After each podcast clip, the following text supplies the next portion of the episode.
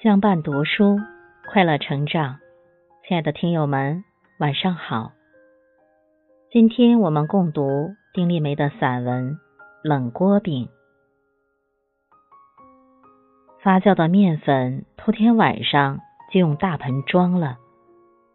祖母还抓一把稻草，把盆捂好。我们的心开始激动起来，快有冷锅饼吃了。那终日里土黄着一张脸，搁在檐下被风吹、被雨淋的陶盆，在我们眼里变得无比亲切且温暖。兄妹几个不时的去看看他，很是担心，一眼照应不到，他就飞了。是的，过中秋了，村里唯一一家小商店，红砖的墙上。几天前就贴上大红的纸，上面写着“月饼供应”。其实哪里用得着写呀？月饼的香甜味儿，即使被藏着掖着，也能闻得见的。何况一口大缸里满满装着的全是月饼呢？空气中密布着月饼的香甜。我们几个孩子。从商店门口走过去，再走过来，如此反复，只不过是想更近的嗅到月饼味儿。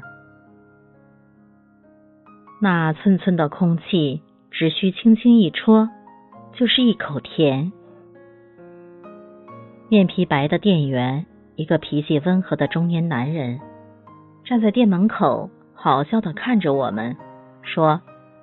回去叫你们家的大人来买月饼呀！我们被他看中心思了，很不好意思的跑开去，心里想的是：我们家哪里买得起月饼呢？便很强烈的羡慕他能守着一缸的月饼，该多么幸福！待我长大一些后，才明白，卖月饼的未必吃得起月饼。那时，他亦是个穷人，是从城里被派到我们乡下来守店的，拿不多的工资，要养活他在城里的一大家子。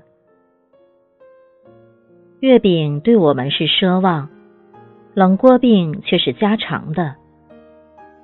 我所在的乡村，每到中秋，家家都要做冷锅饼敬月神的。敬不敬月神，我们小孩子不关心，我们关心的是可以吃到冷锅饼了。祖母是做冷锅饼的高手，发酵好的面粉被她分批倒进一口刷好油的大锅里，盖上锅盖焖。这个时候烧锅的事儿，祖母不许别人碰，都是她亲自做。火大了，饼子会糊了。火小了，饼子会粘着了，得把灶堂里的火控制得不大不小。那功夫全在祖母手上。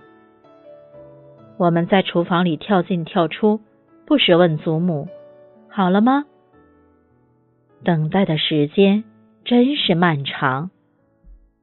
约莫一个时辰后，祖母熄了灶堂里的火，把一块湿纱布摊在锅盖上。等湿纱布干了，锅灶冷了，冷锅饼也就可以出锅了。新出锅的冷锅饼足足有脸盆那么大，两面金黄，松软适度，香味扑鼻。我们急不可耐，掰下一块塞进嘴里，饼子的香味儿立时窜得满嘴都是。我们不再想月饼，有冷锅饼可吃。便觉得自己是世上最幸福的人了。邻里之间在中秋这天是要互相赠送自家做的冷锅饼的，这家的那家的，各个的口味不同，成了大家茶余饭后的谈资。祖母做的冷锅饼最受邻居们推崇，都说四奶奶这冷锅饼。没人做得出。祖母听着，谦逊的笑说：“做的不好吃呢。”眉眼里却都是喜悦。邻居家小媳妇丽珠做出的冷锅饼却是又硬又酸的，少不了被大家取笑，弄得丽珠见了人都低着头，羞愧得很。他跑来向我祖母讨教，祖母毫无保留，一一告诉了他。不知后来他做冷锅饼的手艺有没有长进？我想起这些时。丽珠已离世七八年了，人生盛年，心脏病突发。